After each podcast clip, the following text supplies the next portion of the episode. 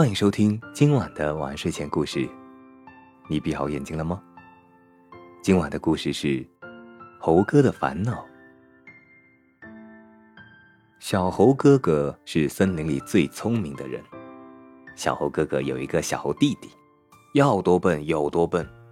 小猴哥哥常为笨头笨脑的弟弟叹气：“弟弟呀，弟弟，你什么时候才能变得聪明点呢？”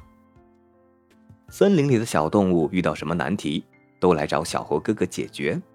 比如小猪要盖房子啦，黄鹂要学五线谱啦，熊猫要学画画了。小猴哥哥总是一笑说：“这个简单。”就把房子怎么盖、五线谱怎么识、画怎样着颜色都告诉了小动物们。小猪便专心的盖起了房子来。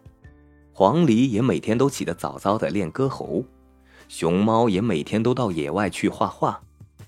有一天，小猴弟弟也出了门，不知干什么去了。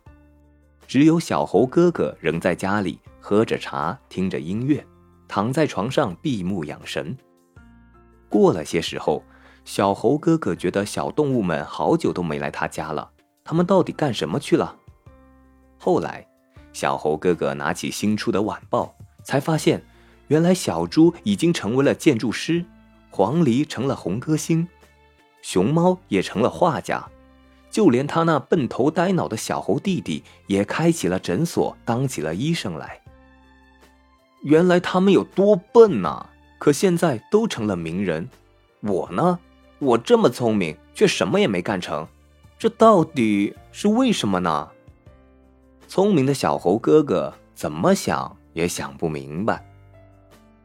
这个故事告诉我们，果然是教会了徒弟，饿死了师傅啊！